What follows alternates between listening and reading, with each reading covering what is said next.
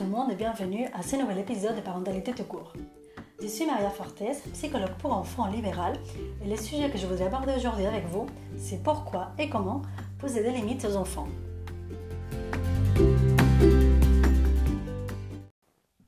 Il y a une idée très répandue dans les réseaux sociaux, notamment dans le monde de la parentalité positive, bienveillante et empathique, et c'est l'idée de suivre le rythme biologique de l'enfant. Mais qu'est-ce que ça veut dire? L'idée, ça serait de respecter le rythme de l'enfant, qui n'est pas du tout le même que celui des parents. L'enfant, il va mettre plus de temps pour faire les choses, il va avoir d'autres horaires pour manger, pour dormir. Donc l'idée, ça serait de donner à manger à l'enfant quand lui, il a faim, de le coucher quand lui, il a sommeil, et d'attendre se les placer pour qu'il fasse les choses à son rythme. L'idée sur papier est bonne, bien sûr, mais les parents vont très vite se confronter à des situations où ça ne sera pas possible. Et alors là, c'est bonjour la culpabilité. Le problème aussi avec ces concepts des rythmes biologiques de l'enfant, c'est qu'il part du principe que derrière chaque comportement, il n'y a que la biologie qui est en jeu.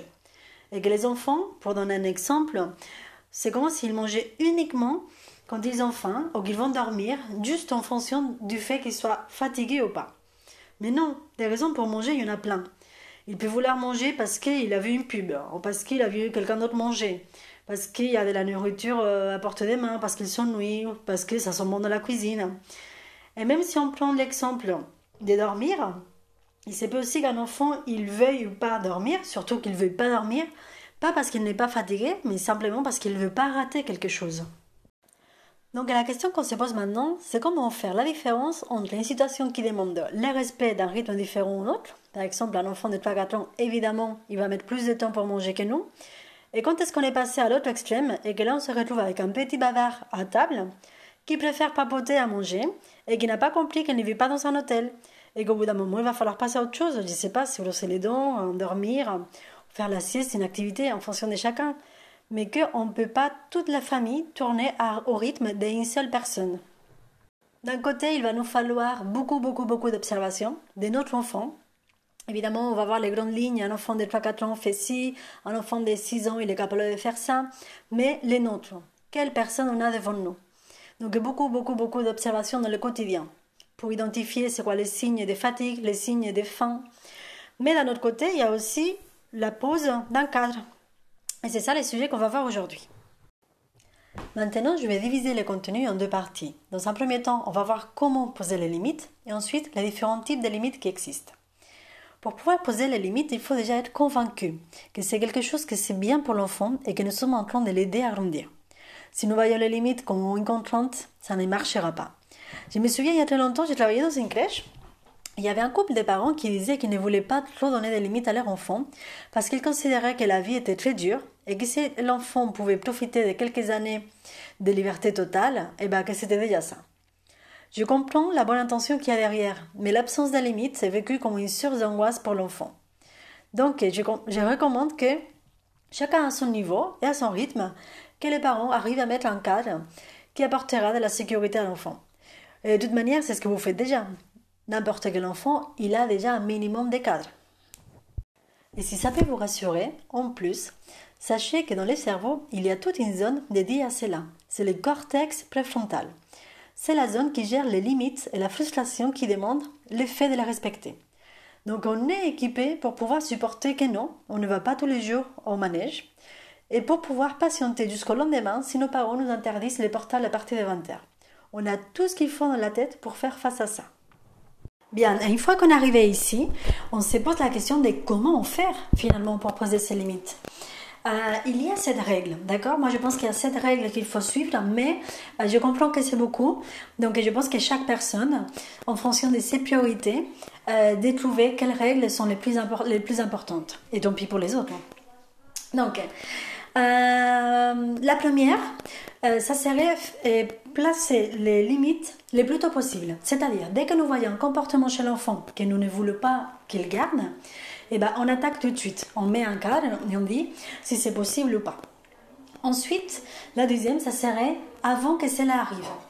Euh, si vous sentez que votre enfant va vous demander à manger euh, une demi-heure ou une heure plus tard d'être passé à table parce qu'il n'a pas beaucoup mangé à table, on peut dire écoute, j'ai bien vu que tu n'as pas beaucoup mangé, D'accord, c'est toi qui gères un petit peu ta faim, mais le prochain repas, c'est à 16h30 pour les goûter. Donc le cadre, il est déjà posé avant que, euh, que la crise arrive.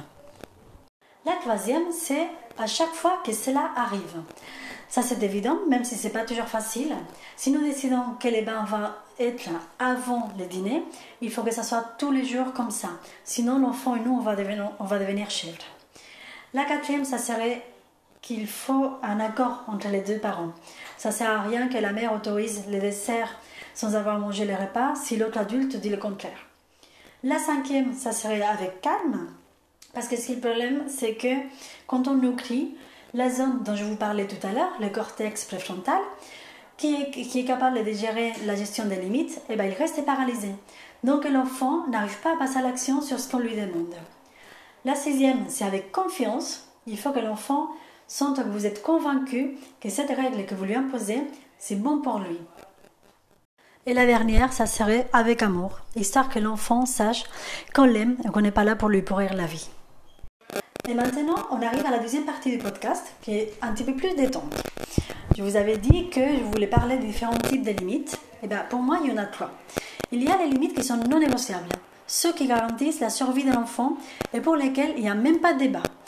Ne pas mettre les doigts dans une prise, s'arrêter avant de traverser une route, ne pas boire les produits de la, lessive, bref. Ces limites pour lesquelles on ne se pose même pas à discuter avec l'enfant. Ensuite, il y a euh, les limites qui sont importantes pour tout le monde. Par exemple, on ne ment pas, on ne dit pas des gros mots, on ne tape pas, mais pour lesquelles il faut déjà commencer à accepter très rares exceptions selon les contextes. Par exemple, on dit à l'enfant qu'il tape pas, mais attention, il peut taper s'il a besoin de se défendre. Et après, il y a les, limites qui sont un petit peu plus souples en fonction de chaque famille. Ce sont des limites que vous considérez importantes pour, les bien-être familial, mais qu'on peut relâcher quand on est euh, en week-end ou pendant les vacances, comme par exemple les heures de coucher, est-ce qu'on mange ou pas des bonbons.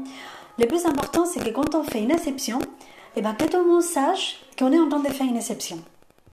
Ok, on va imaginer par exemple que vous êtes une famille où on ne mange pas de kebab dans le quotidien. Mais un jour, en rentrant des vacances, le frigo est vide et on se dit pourquoi pas.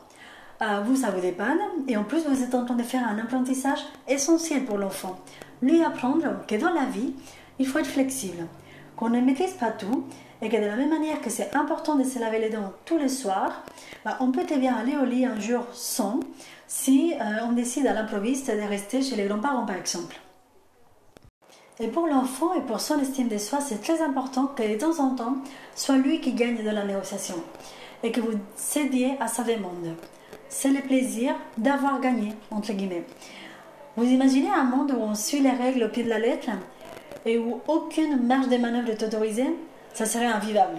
Donc, cool ma poule, on donne un cadre, mais on relâche aussi quand il y a des imprévus, quand on est fatigué, tout que tout le monde sait que c'est une exception et qu'on est, face évidemment à des exceptions. Ça fait du bien à tout le monde, donc commençons par nous. Eh bien, bah, cet épisode arrive à sa fin. Pour la ressource du jour, aujourd'hui, je vais vous recommander le livre de Caroline Goldman, File dans ta chambre. Et n'oubliez pas que vous pouvez aussi euh, avoir donné votre avis ou partager vos expériences sur Instagram dans les comptes Parentalité tout court podcast avec un point entre chaque mot.